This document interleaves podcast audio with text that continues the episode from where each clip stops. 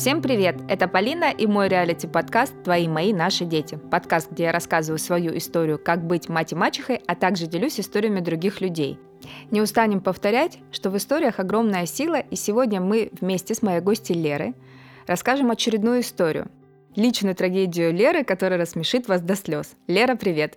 Привет! А, я очень рада, что у нас получается с тобой записать эпизод. Напоминаю, что мы пишемся онлайн, и это очень здорово, что сегодня ты расскажешь свою историю. Но по традиции я хочу, чтобы ты рассказала немного о себе, чтобы слушатель тебя представил.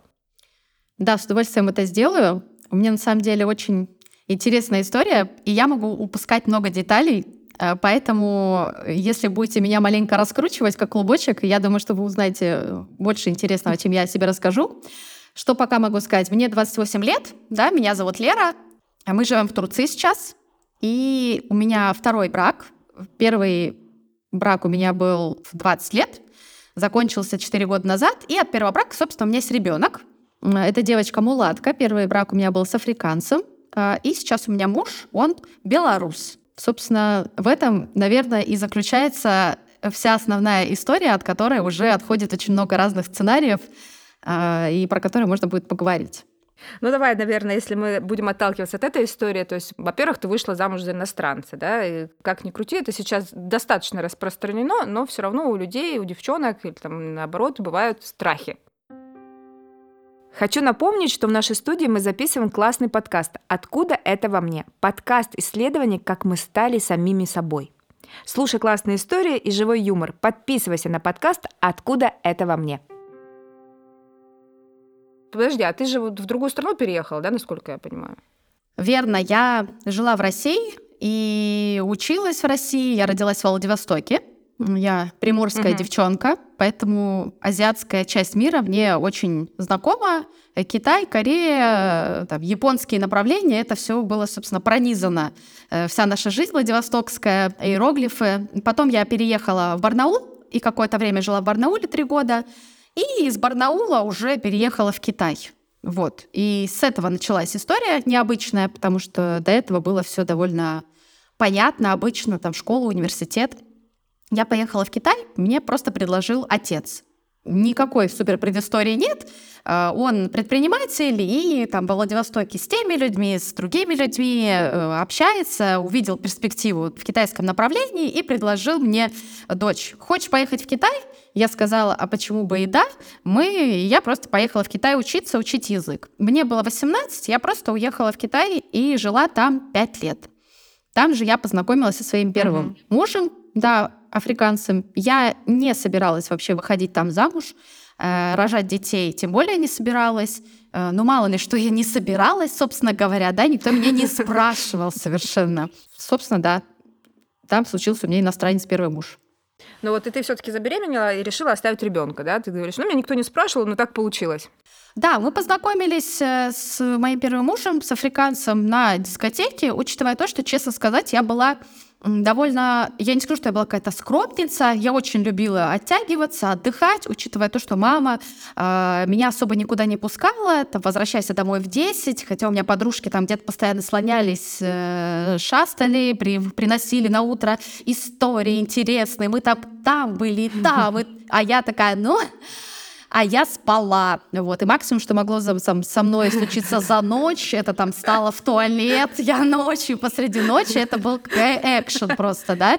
Э, я очень завидовала девчонкам, потому что вроде как у них такая была интересная э, студенческая жизнь. А я, э, когда уехала в Китай, сейчас уже, да, анализирую, меня просто понесло, я стала по клубам ходить, но здесь интересен тот факт, что я ни с кем, ни с какими парнями никуда не уезжала, я ни с кем не танцевала, я приходила э, по классике дома выпивала э, уже и в клуб приезжала, чтобы сэкономить денег на веселе, там, да, через пару часов от танцев трезвела, ехала домой, то есть у нас даже был групп-чат там с друзьями-иностранцами, они утром присылали фотки, я тут проснулась, а я здесь проснулась, а я говорю, ребят, по старинке, я в своей общаге, мне вот эти вот чужие зубные щетки не надо, я в любом состоянии всегда просыпалась дома. И здесь э, просто мы пришли на дискотеку очередную, и я встретила вот этого парня. Я не знаю, что в тот момент случилось, мы просто решили потанцевать, э, и на этом все. Как-то мы вроде стали переписываться, встречаться. Я скажу честно сейчас, что я не была в полной мере осведомлена о том, как появляются дети. Я примерно представляла. Я примерно представляла. Но вот эти все заигрывания с там, сексом опасным, безопасным, они у меня присутствовали, mm-hmm. я не верила в то, что там можно как-то забеременеть, а, прерванный половой акт, ощущения, ветром в голове назвать, наверное, будет не, недооценить вообще гул ветра в моей голове в тот момент. Надо. Поэтому было сено, опилки. То есть я действительно заигрывала с жизнью и получила закономерный результат. Да? Э, с этим парнем у нас был незащищенный секс, у нас получился с этим парнем ребенок. То есть здесь никаких сюрпризов нет. Дело в том, что э, э, очень долгое время, всегда всю жизнь, я думала, что у меня отрицательный резус-фактор. Я как-то это услышала, я откуда-то это знала. И когда я узнала, что забеременела, я поняла, что я аборт делать боюсь, потому что я боюсь последствий со своим здоровьем в перспективе. Mm-hmm. Из-за этого я оставила ребенка. Здесь стоит оговориться, что мой первый муж африканец, да, этот, э, давайте назовем его Джонсон, назовем его так, потому что его так назвали его родители, и мы его так назовем, да? Э, э, Джонсон, когда об этом узнал, он сказал, хочешь, оставляй ребенка, давай, поддержу. То есть человек был разгильдяй полнейший, но никакого давления в плане аборта не было совершенно. Хочешь, оставляй, бог, лужайка, зайка и вся эта речь, поэтому я подумала, что надо оставлять. И здесь, забегая вперед, я скажу, что только когда моему ребенку было два года, я перебирала свои документы, э, свои медкомиссии, и я увидела, что у меня положительный резус-фактор. Я пошла э, чтобы, чтобы это перепроверить, я сдала кровь донорскую, спросила резус, и у меня оказался положительный резус-фактор. Это было удивительно для меня. Э, я подумала про себя такую философскую мысль, типа «вот прикол», эм, и больше я об этом не думала. И после такого, честно сказать, как не верить во все эти вселенские провидения, э, в какие-то, да, божьи там планы. Э, ну, история удивительная в этом смысле.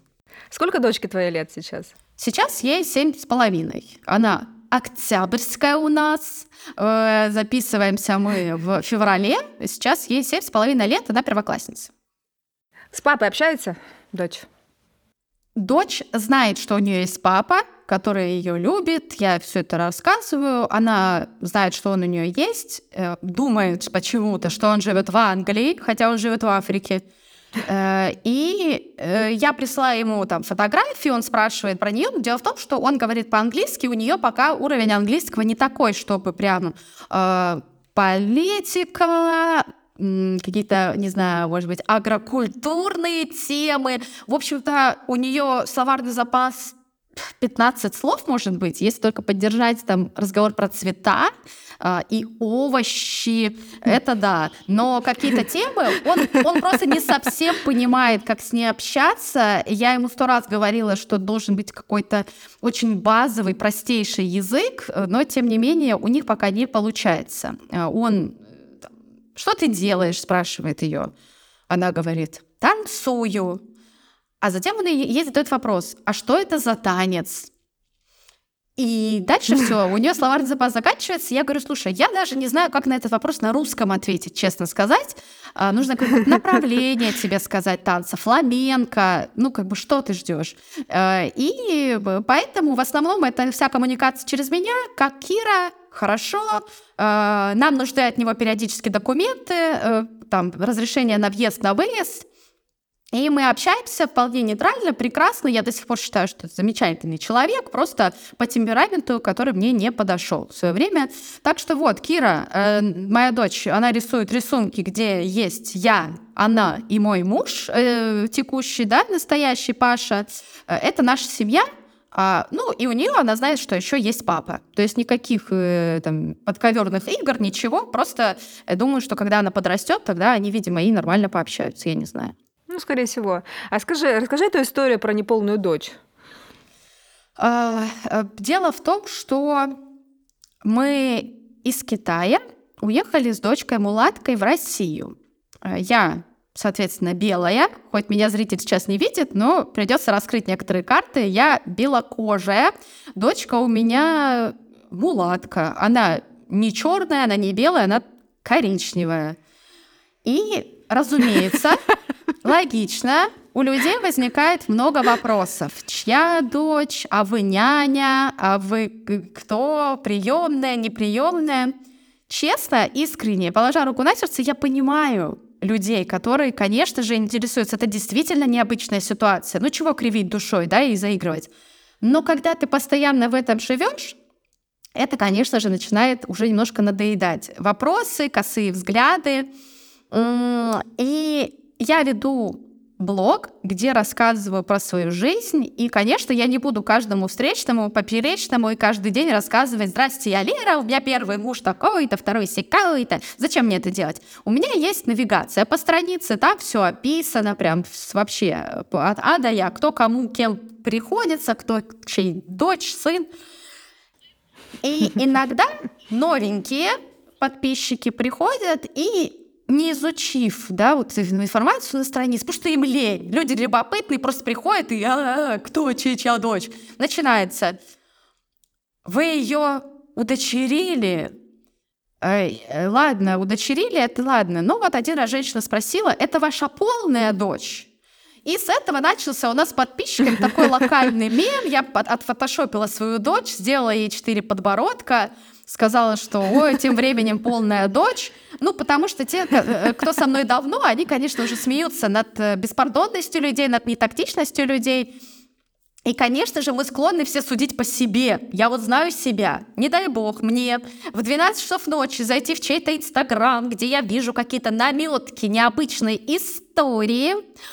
Так, они развелись или они не развелись? Я просто дойду до постов 1931 года, где еще никаких там не было зачатков семьи, я сама все, я буду читать комментарии, но я не приду в директ к знакомому человеку в, в лоб спрашивать к нему, ну чё, полная дочь или не полная? И именно через эту... Еще такая постановка слова Да, да, да. Ну, понятно, что человек имел в виду, видимо, да, там, настоящее... Короче, я не знаю, что человек имел в виду. Настоящая мать, не настоящая. Может, правда имел в виду полная или не полная? Может, как ты считала? Она хотела узнать, полная реально, у тебя дочь или не полная. Реально, как худели, Валерия? Подскажите, пожалуйста. Э, и, конечно, э, я уже начинаю над этим подшучивать, потому что, ладно, на остановке нас просто увидеть. Другое дело, когда вся информация у меня есть, человек просто поленился. Некоторые даже честно в это признаются. Я говорю, слушайте, но у меня есть вся навигация, давайте не будем. Ну, Валерия, у вас там 100 постов вообще-то, я хочу вот сейчас быстренько узнать. Я говорю, интересно. Я говорю, мне в день приходит тысяча человек, мне вот как вы думаете, прям как работа, да, с 8 до 5 садиться и всем рассказывать.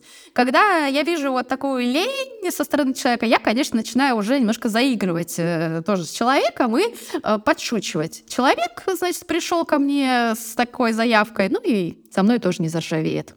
Скажи, пожалуйста, а когда ты поняла, что ты э, все-таки ждешь ребенка, ты позвонила кому в первую очередь? Ну вот смотри, ты говоришь, я переехала в Россию, и, и все стали э, кидать на меня свои взгляды. А родители, вот они же тоже могли там сказать, что?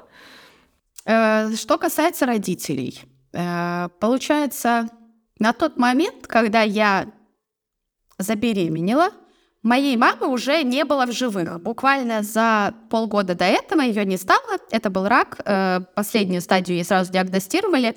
Все потому, что она не проходила ежегодное обследование у врача, у гинеколога, э, цитология, да, и все тому подобное. Поэтому здесь я призываю своих слушательниц э, заботиться ежегодно о своем здоровье и проверяться, потому что рак шейки матки его можно на ранних стадиях предотвратить, диагностировать и э, вылечить. Моя мама этим пренебрегала, она очень боялась врачей, поэтому, когда она стала плохо себя чувствовать, честно, не помню, какие были симптомы, но, в общем-то, она сходила к врачу, ей диагностировали последнюю стадию рака шейки матки. И когда я уже э, встретила Джонсона, когда я уже забеременела, мамы уже не было. Поэтому у меня осталось, э, остался только отец и мачеха. А, с мачехой угу. они уже жили 100-500 лет на тот момент, то есть мне было три года, когда у меня мама с папой разошлись, и, собственно, все, мачеха с а, папой... Вот да, мачеха с папой, мама с отчимом. То есть прям с моих э, молодых ногтей, так скажем. А ну, извини, перебью тебя. Вот у меня как раз тема подкаста. Я же сама мачеха. Как угу. тебе с мачехой жилось?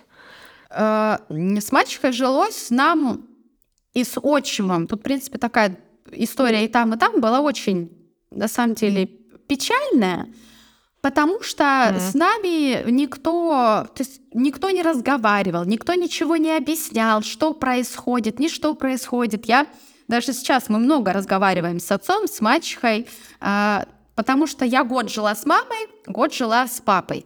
У мамы была такая mm-hmm. классическая модель семьи, э, которая сейчас очень бурно высмеивается.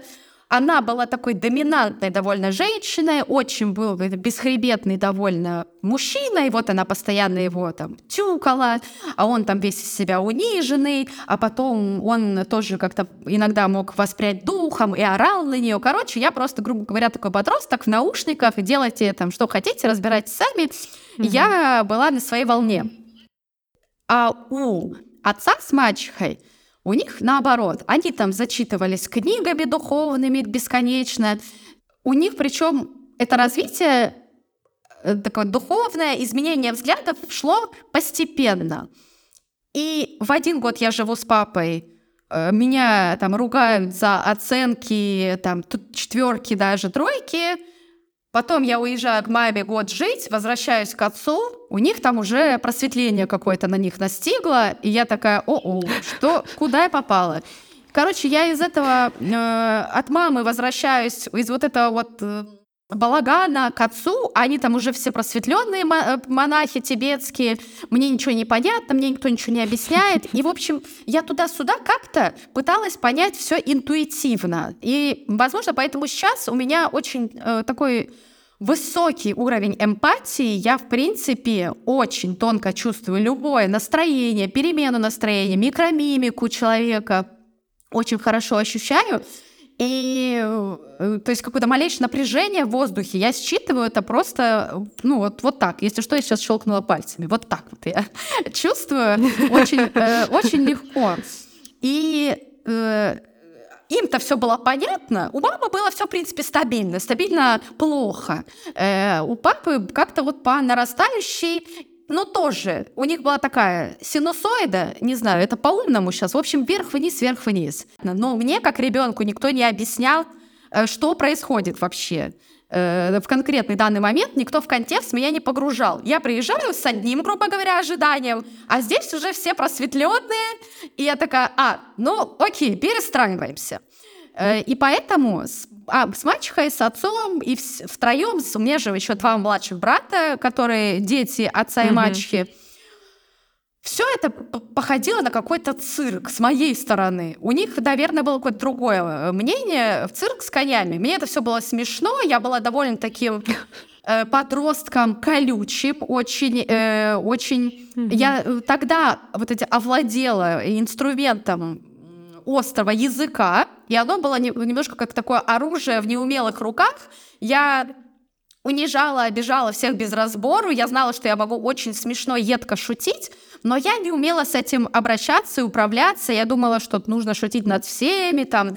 И, в общем, я приезжала, Э, в их просветленной семье распространяла вот этот яд, да, потому что мне было смешно, что происходит. Ребят, вы там год назад меня э, там тапками били за оценки, сегодня вы уже как бы в 7 утра встаете, улыбаетесь друг другу, говорите «доброе утро», и, конечно, я шутила на эту тему, их это раздражало, меня там наказывали э, молчанием, бойкотами, я, я в ответ на это там скукоживалась, извинялась. Короче, на самом деле это был какой-то замкнутый круг. И я понимаю сейчас, что это все от недостатка коммуникации. Понятно, что и они меня любили, и я их, но никто не понимал, э, как друг с другом обращаться. Тогда не было столько там психологии с каждого угла. И, ну, меня водили, помню, тоже к какому-то психологу. Ну, короче, это все было как-то кусочками. Все это разбавлялось тем, что я жила у мамы, и очень запутано. И все это распуталось только со временем, когда выросли мы все. Собственно, если мы подходим к истории, когда я узнала про ребенка, я угу. Ну, вообще скажу, что когда я уехала от родителей, когда меня папа отправил, меня полностью отпустило. Мне стало так хорошо, без всех, без мам, без пап, никого мне надо, не надо было смотреть, наблюдать все эти э, метаморфозы.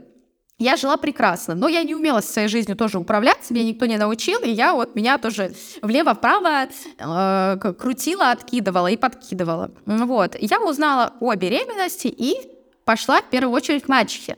На тот момент у нас угу. уже более-менее стали складываться отношения как с отцом, так и с мачехой, потому что мамы у меня не стало, и мне и нам всем, собственно, пришлось налаживать то, что у нас было да, мне уже некуда было там идти, жаловаться, там, обижаться, там, я обиделась на тебя, я пойду к маме. Это все закончилось, пришлось работать с тем, что есть, собственно.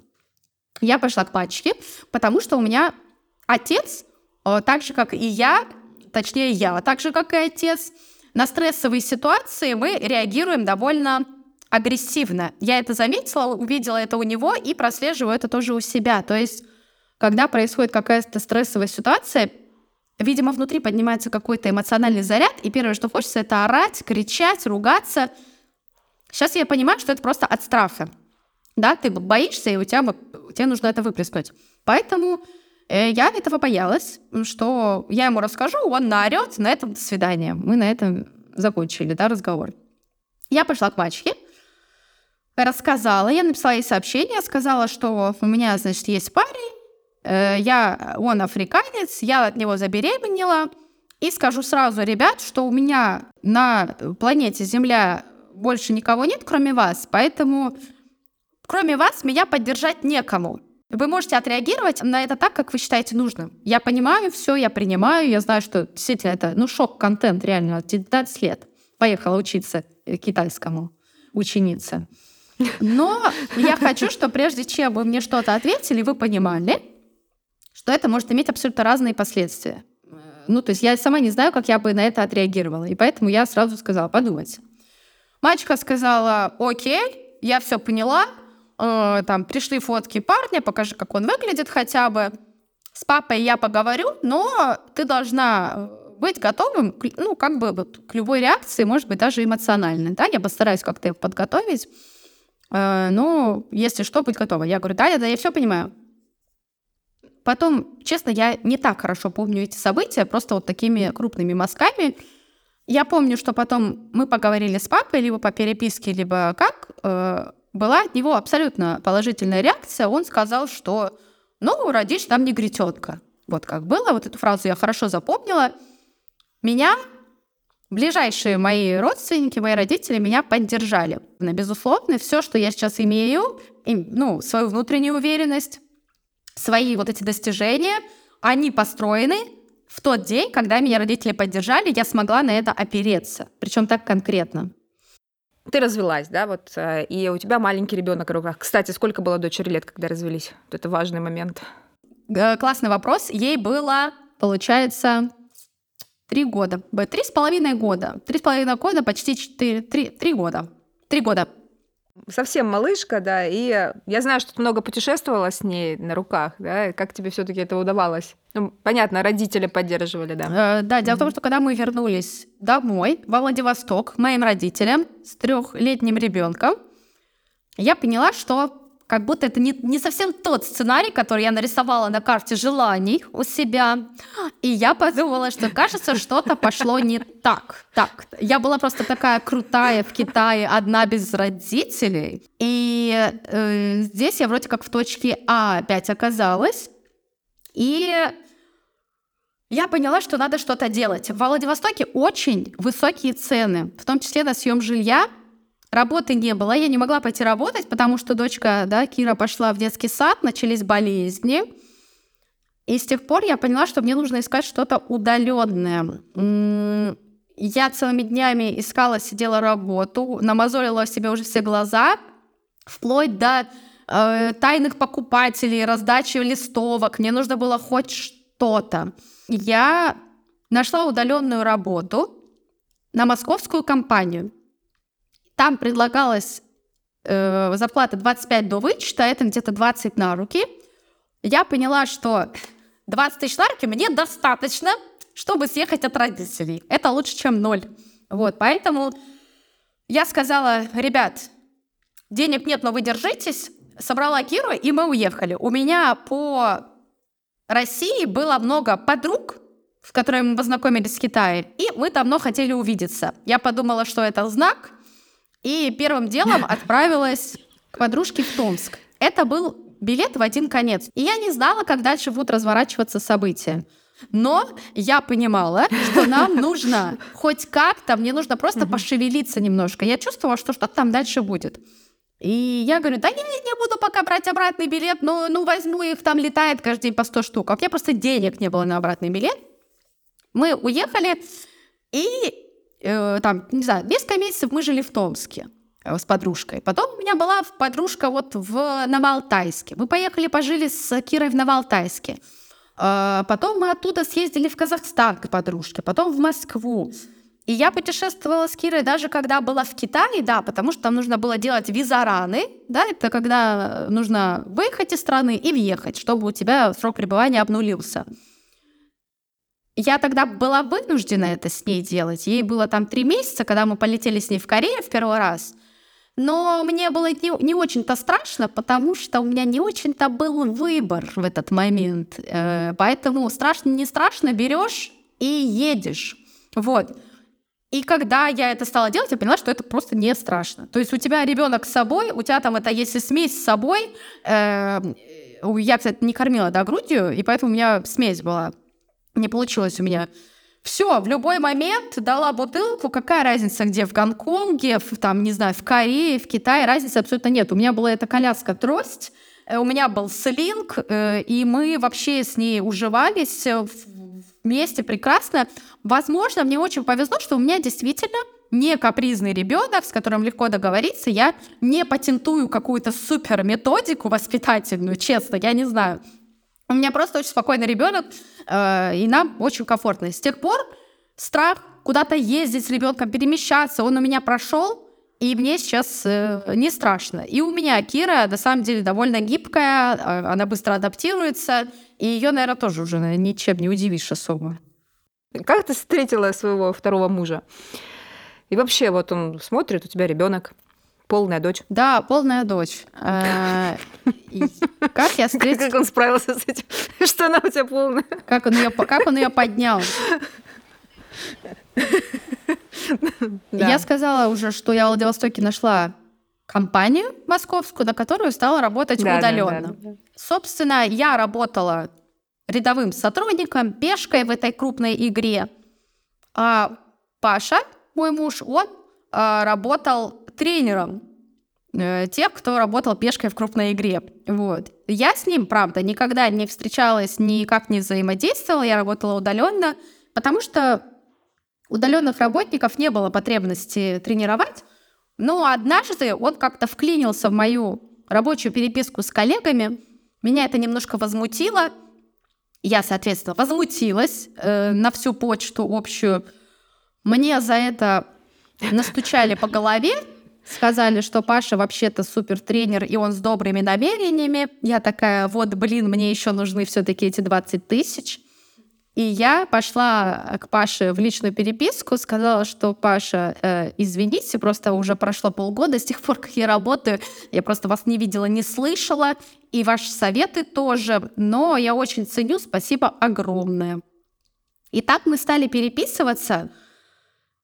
Чтобы вы сейчас понимали, это, то есть прошел год с тех пор, как мы mm-hmm. разъехались с моим первым мужем. Но мы поддерживали общение, а я еще и поддерживала надежду, что мы съедемся.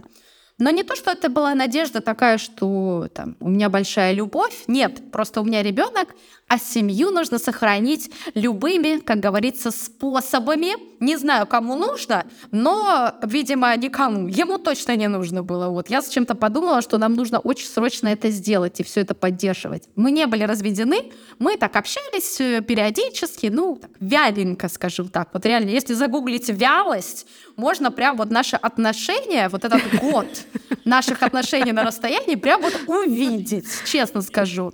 Сейчас я говорю, смотря на это уже э, с, точки, с перспективы вообще всего, весь масштаб увидеть, я думаю, господи, зачем? Все, прошел год, я работаю, работаю, с Пашей переписываюсь и понимаю, что у меня просто у Паши даже аватарки не было на WhatsApp. Я думаю, господи, у меня там что-то в сердце ёкнуло, к человеку, которого даже нет аватарки, и я понятия не имею, кто это. В этот момент я поняла, что я так э, не могу. Я к первому мужу пришла и говорю, слушай, давай уже все, наверное, расстаемся, потому что, ну, come on. Он на самом деле тоже гуглил вялость и увидел нас тоже в картинках, я так понимаю. Он говорит, ну ладно, давай, наверное, да. Ему вообще пофиг было. Человек, честно, абсолютно инертный, да, э, как э, там подует ветер, туда он и пойдет. Он, он без особых проблем говорит, ну ладно, там давай берем паузу, не паузу. И мы просто стали активнее с Пашей переписываться. И как-то в один момент э, я там пошутила про то, что я могу приехать в Москву, а он вроде как поддержал. Э, за э, вечер я просто собрала команду из желающих посидеть с Кирой две недели. Не знаю, наперед скажу, не знаю, кто нас будет слушать, если есть те, кто очень переживает за своего ребенка, не оставляет его с другими людьми, думает о том, как мать могла так поступить, у меня ничего такого просто в голове нет, и я с Кириного рождения была вынуждена периодически ее оставлять своими подругами, потому что я много работала, и мне иногда выпадали какие-то смены за дополнительную денежку. Я очень срочно вызванивала своих подруг, они летели дальше, чем видели, чтобы просто посидеть быстро с Кирой. Поэтому она была безумно, и она до сих пор, кстати, безумно э, приятный ребенок, все с ней хотели сидеть. Я посменно организовала команду на две недели, чтобы с ней посидели, купила билеты и прилетела к Паше в Москву. Он не знал, что у меня ребенок, я ему об этом не говорила. Я очень боялась, у меня не было такого опыта говорить кому-то, что у меня ребенок. Ну, это правда, это ты можешь почитать об этом где-то, но опыта не было. И поэтому я решила попробовать первый способ, типа, когда ты вроде как влюбил в себя немножко человека, а потом говоришь, слушай, у меня... А потом правду. Да.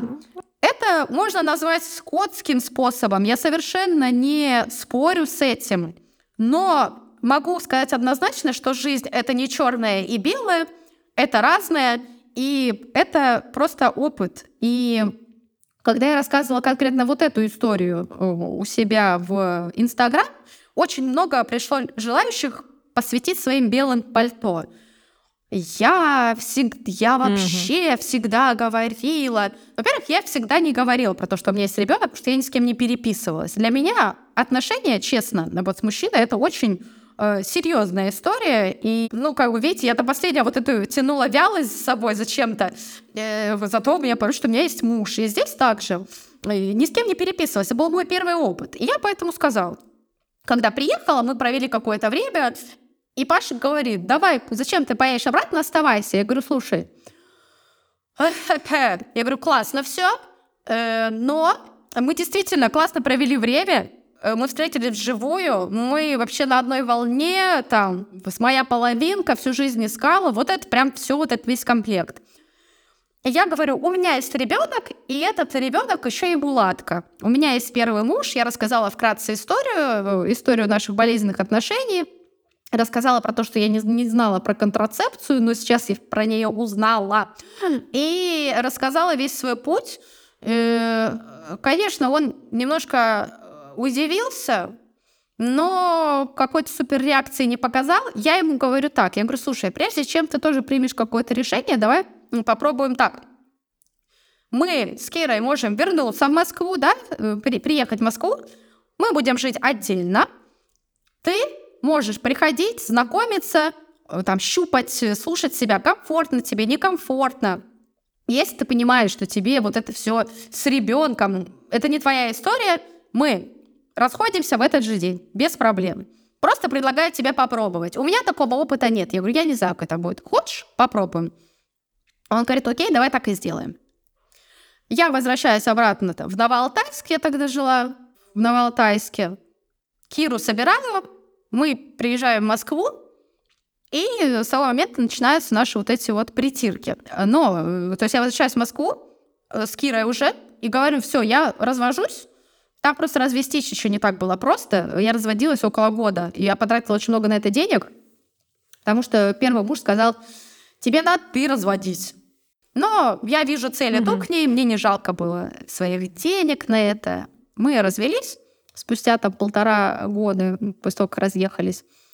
И так началась наша история с Пашей и с Кирой уже втроем. Какие у них сейчас отношения? У Паши с Кирой, правильно? Да, да, конечно. У Паши с Кирой. Мы уже забыли про первого. Да, это так же, как и я. У нас с вами много общего, видите? Да-да. А сейчас у них вот на данный момент прекрасные отношения. То есть у нас прям семья. Э, Кира воспринимает Пашу как папу. Она называет его Паша. Но, то есть он играет вот эту мужскую роль в ее жизни. Я буквально недавно на три недели одна уезжала в Москву по делам из Турции, и они оставались вдвоем дома.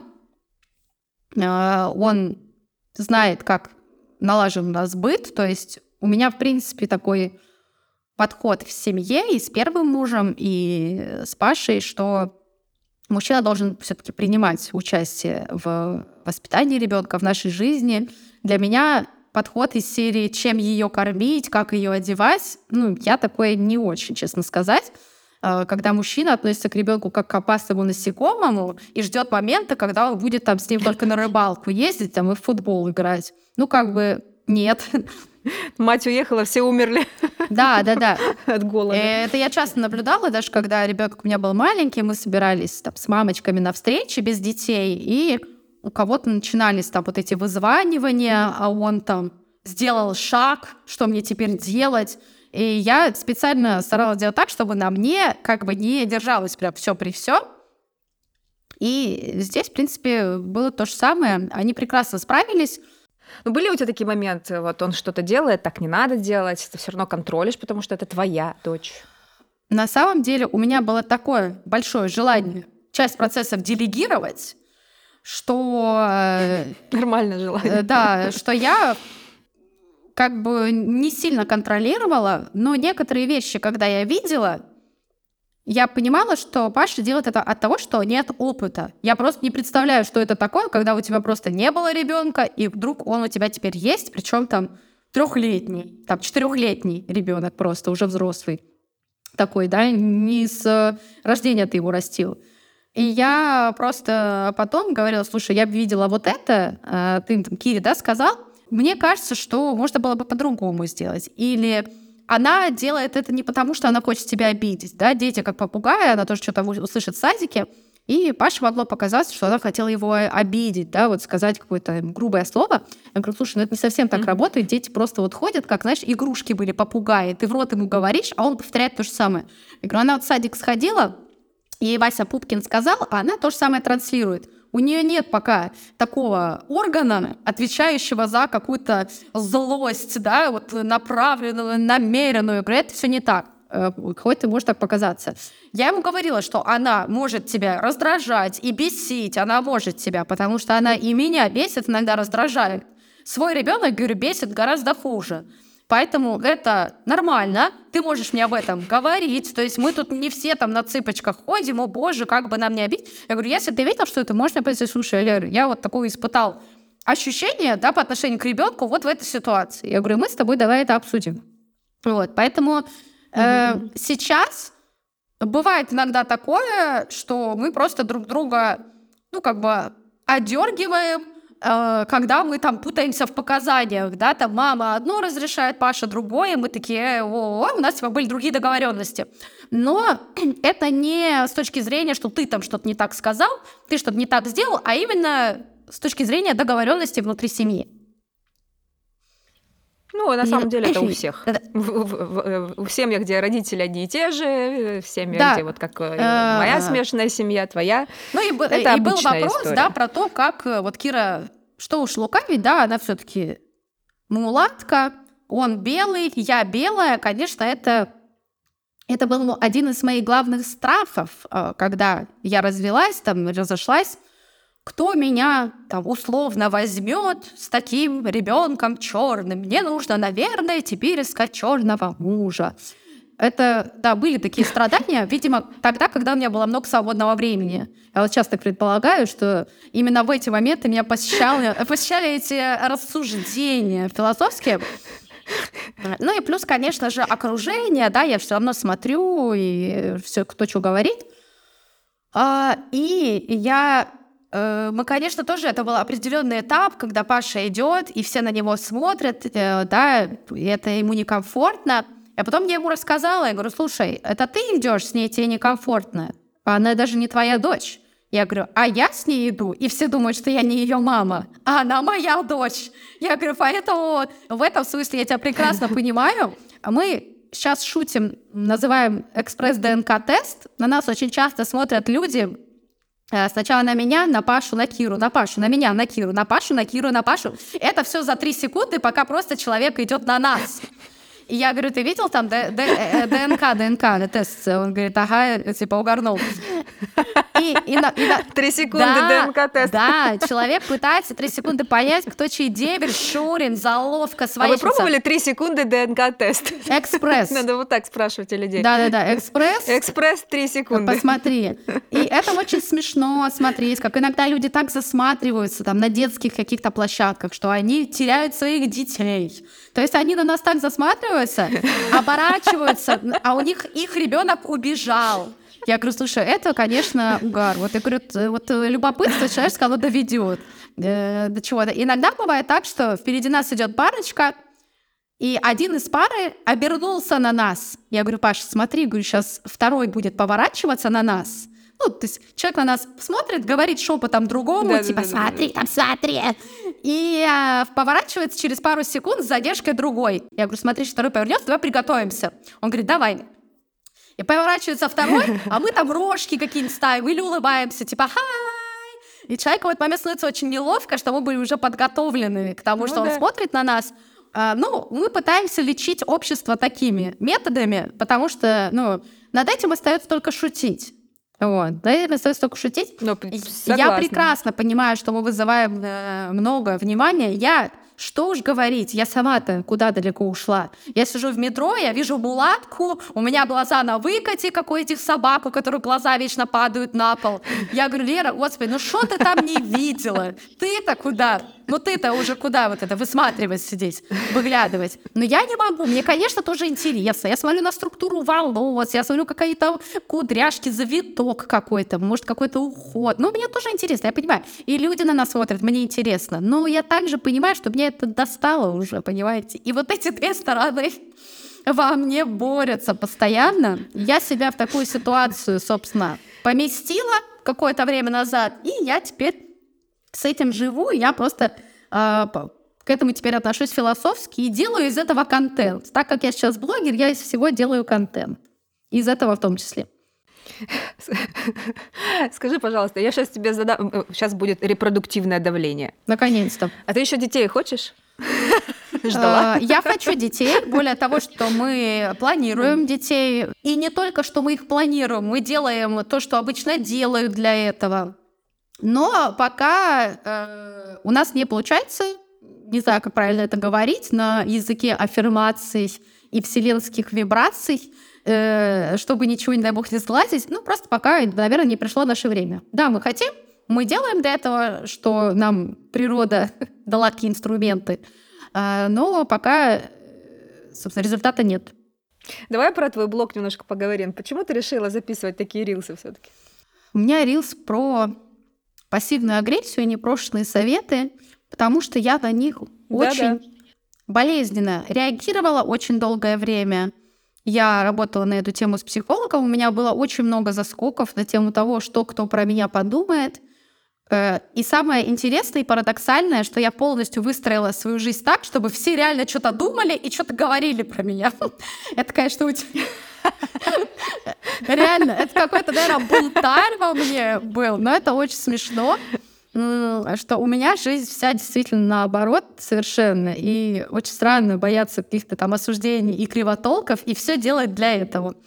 Э, и я решила, наверное, просто как-то чтобы это было для меня терапевтически, я решила это высмеивать, я решила через это раскрывать свой творческий потенциал, потому что это та тема, из которой я черпаю очень много вдохновения, уж поверьте, в теме непрошенных советов, оценок, очень много вдохновения можно найти. Музы каждый день в моем директе проявляются, сами находят меня. Мне не надо музу там ловить за хвост, они сами ко мне приходят в директ. Э, и, собственно, поэтому я решила это делать, потому что я прорабатываю свои триггеры, как модно сейчас говорить, через это. Э, и да, меня до сих пор колбасит иногда от непрошенных советов. Кто-то мне ставит в упрек, если вы так реагируете, значит, вас это триггерит. Я сейчас официально заявляю, ну, да, меня это триггерит. Я вообще не считаю, что мы должны быть какими-то проработанными, осветленными. Но хоть ты тресни, у каждого есть какая-то тема, которая всегда будет его задевать. Другой вопрос, как ты на это реагируешь. Раньше я отказывалась а, от каких-то дел, если слышала, да, как, как, как, негативную оценку, я уходила, страдала, э, перепровоплощалась в Эма, э, плакала. Сейчас я э, слышу это, я чувствую в себе отклик, да, да, мне это не понравилось. Что я могу сделать? Могу рилс. Отклик. Вот новый рилс, да, да сейчас. Да. да, я могу на эту тему рилс записать, я могу в сторис на эту тему пошутить. Я просто поменяла к этому отношение, потому что я поняла, что ты никогда не будешь для всех хорошим, хоть ты тресни, делай супер самый нейтральный контент с котиками. Я специально смотрю под видео с котиками комментарии иногда и, убеждаюсь в том, что ты не будешь никогда для всех хорошим. Но вы знаете, что действительно, вот комментарий, э, видео с котиком, захожу в, в комментарии, вы зачем так жестоки к котам? Он сильно быстро побежал, он медленно побежал. Я думаю, понятно, все. Мне спокойно. Вот с этого момента мне спокойно. Поэтому я, да, на эту тему записываю, потому что это прям источник вдохновения нескончаемый. Каждый человек, я не знаю, я там всех узнала. Узнала в Рилсах всех своих родственников, всех своих каких-то ближайших друзей. Вот просто себя. Себя. Вот, тоже я хотела сказать. Себя. И я тоже, я не святошенька. Я тоже иногда себя узнаю. И я благодаря этим Рилс, я тоже сейчас фильтрую да, как говорится, базар да, намного да, да, да. больше, потому что я замечаю тоже в себе э, вот эти очень странные высказывания, которые должны были, видимо, предназначаться как, как поддержка, но звучит больше как просто издевка. Э, я согласна. И изначально был посыл просто поржать, но люди действительно делятся обратной связью, что они узнают себя, и искореняют в себе вот эту там пассивную агрессию, они узнают своих родственников и чистят свое окружение от таких подруг, друзей, соседок. Это оказалось очень терапевтично и полезно. Я не э, думала, не вкладывала такой смысл изначально в это. Не, ну здорово, знаешь, ты периодически что-то начинаешь делать и не знаешь, э, что в итоге это может быть даже каким-то образовательным моментом. Ну, прям правда, да? Уже все устали от этих курсов, тренингов, но вот такие метафоры да, яркие, да. как у тебя, они реально вот способствуют изменению сознания, вибрации, там все что угодно можно называть. Кто хочет, тот так понимает. Скажи мне, пожалуйста, какие бы советы ты дала молодым мамам, которые остались наедине с малышом на руках? И все-таки у тебя достаточно юный возраст, хочу сказать. Тебе все-таки 28, ты молода. А, да. Редактор у меня улыбается, и тоже столько же. Редактору тоже столько лет. Я, наверное, хотела бы сказать абсолютно точно, что это кончится. Я там подруге своей это говорю, что когда ребенок маленький, ты очень немобильный, и тебе кажется, что весь мир против тебя, и что все, ты привязан. А, но когда ребенок становится самостоятельным, более-менее, становится гораздо легче, и жизнь заигрывает э, новыми красками. Конечно, неправильно я там с глаголом поступила. Начинает играть, вот, начинает играть новыми красками. А, поэтому здесь только подождать. Просто перетерпеть, пока он хотя бы пойдет в сад и будет более-менее стабильно ходить. А, и хотелось бы посоветовать, ну, даже, наверное, не... Я на себя не смотрела с точки зрения женщины, которая осталась с маленьким ребенком. Я на себя смотрела с точки зрения просто женщины, которая потеряна, которая привязана к ребенку, которая не знает, кто она и что она. И здесь мне хотелось бы посоветовать щупать себя, слушать себя, прислушиваться к себе, потому что непонятно, да, вот зачем я тащила за собой вот это вот э, непонятно что, эти отношения, слушать себя, щупать, пробовать разное, выходить на какие-то встречи, пробовать разное. Даже ездить вот в какой-то соседний город, я не знаю, э, живешь ты там в Москве, съездить три часа на электричке в Тверь, это уже э, вот что-то новое. Я именно уверена, что я сейчас там, где я есть, потому что я даже промежуточные вот эти шаги не пропускала. Казалось бы, что меня могло ждать в Томске, что могло меня ждать в Новоалтайске. Но дело в том, что когда чем больше я перемещалась, тем больше я держала себя в тонусе. Да? Я была готова к следующему прыжку. Я не смогла бы сразу из Владивостока переехать в Москву. Мне нужно было вот это время на разгон, эм, э, там Новоалтайске какие-то Казахстаны, какие-то поезда, какие-то там автобусы, что-то там у кого-то пожить в однушке, встретиться с подружкой. То есть вот это мелочи, э, но из них сложилась э, вся вся картинка. Поэтому я бы советовала, если есть потребность, да, вот я сижу одна дома, потому что некоторым мамочкам э, и даже с одним с ребенком нормально, им не нужно общество, и это тоже нормально вполне. Но если надо, с этой коляской я объехала вообще пол мира на самом деле. Это я просила людей, чтобы мне помогали. Не работал там лифт, я вызывала, вызванивала, говорю, поднимайтесь, давайте, берите мне коляску. Я просила людей постоянно, то есть э, не надо тоже ждать подаяния от общества, что они же видят, что я с коляской. Ну что же, они мне не помогли. Я вообще, честно, не такого э, взгляда.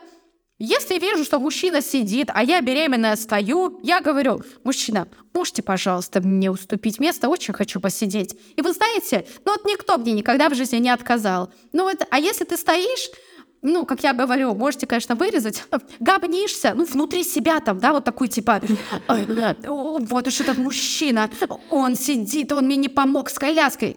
Ты говнишься, мужчина сидит, ничего не меняется. Попроси мужчину просто, попроси там бабушку, девушку, Факт. да. Слушайте, можете мне, пожалуйста, коляской помочь? Дело в том, что это может быть неплохой мужчина, у него может вообще что-то случилось, он сидит вообще в своих мыслях, он вот на вас смотрит, а у него глаза стеклянные. Я просто по себе иногда знаю, что будет там, не знаю, бабушка это стоять, переходить дорогу там на красное, а я буду стоять тупить, потому что у меня просто э, голова в облаках, в каких-то мыслях. Поэтому вам нужно что-то, просите помощи, говорите, да, словами через рот, без претензий, э, откр- попросите открыть вторую кассу нормально, и люди, как правило, в ответ очень дружелюбно реагируют. Если они реагируют недружелюбно, значит, у человека что-то либо случилось, либо просто попросите другого. И все. И когда я, э, там, не знаю, просила помощи с этим ребенком, там, мир был очень доброжелателен ко мне. И мне все на моем пути помогало и сопутствовало на самом деле. Поэтому э, не зацикливаться, наверное, да, вот там, там ребенке, он маленький. Пробуйте маленькими шагами как-то свою жизнь самостоятельно разукрашивать и держать себя в тонусе, чтобы быть просто готовым к следующему большому рывку. И ждать, пока ребенок пойдет в сад, стабильно будет ходить, а не болеть вот это все. И тогда все уже гораздо лучше пойдет. А вот э, послушать твою историю, я хочу сказать, что, э, знаешь, такой красной нитью на всех твоих историях, на всех твоих ситуациях, которые тебе встречались на пути и до сих пор встречаются, ты остаешься постоянно в движении, ну, ты об этом говоришь, давайте двигайтесь вперед, и у тебя, ну, супер позитивное мышление. Ну, вот даже тот факт, что ты сказала, да, это детство пройдет, и ребенок вырастет, да, все будет хорошо. И вот здесь я бы тоже хотела добавить к тому, что ты говоришь, да, воспринимайте себя, начинайте с себя, да, где-то какой-то момент не стесняйтесь просить о помощи, и еще и мыслите вот позитивно. И твоя история это прям пример реально крутого позитивного мышления. Еще и сделать блог на этом, еще и рилсы такие крутые делать. Вообще, спасибо тебе большое, что мы с тобой встретились онлайн, и что мы обсудили такую очень важную тему, как всегда, мыслить позитивно, чтобы не происходило с тобой. Спасибо большое, да. А, котики целуют, как мне редактор любит говорить, целуют тебя тысячу котиков. Да, но э, здесь тоже еще важно э, трезво да, себя оценивать, то есть и здесь позитивность тоже не какая-то, да, крайне упоротая из серии э, у меня там, ну, нет, да, мы не говорим, да, про придурочность, я такая, о, да. все позитивно. Конечно, нет. То есть не надо э, тоже себя, да, загонять mm-hmm. из серии «мне сейчас плохо», окей, пострадайте, полежите, примите ванну, проплачьтесь, прооритесь и так далее. То есть у меня даже до сих пор, да, бывают такие отскоки, а, но просто я понимаю, что э, жизнь это как действительно компьютерная игра, и ну, какие-то там ходы будешь предпринимать, то и, собственно, получишь. Вот. У нас такой, да, полуэзотерический выпуск получился, позитивное мышление и все такое. Ну, разные, естественно. Ну, понимаешь, э, слушатели разные. Вот все разные, да, мы охватили для всех. Охватили еще один кусок, да? Скажем так. Кусочек пирога. Да, эзотерический. Да, спасибо тебе большое, Лер. Спасибо. Да, и всем пока. Пока.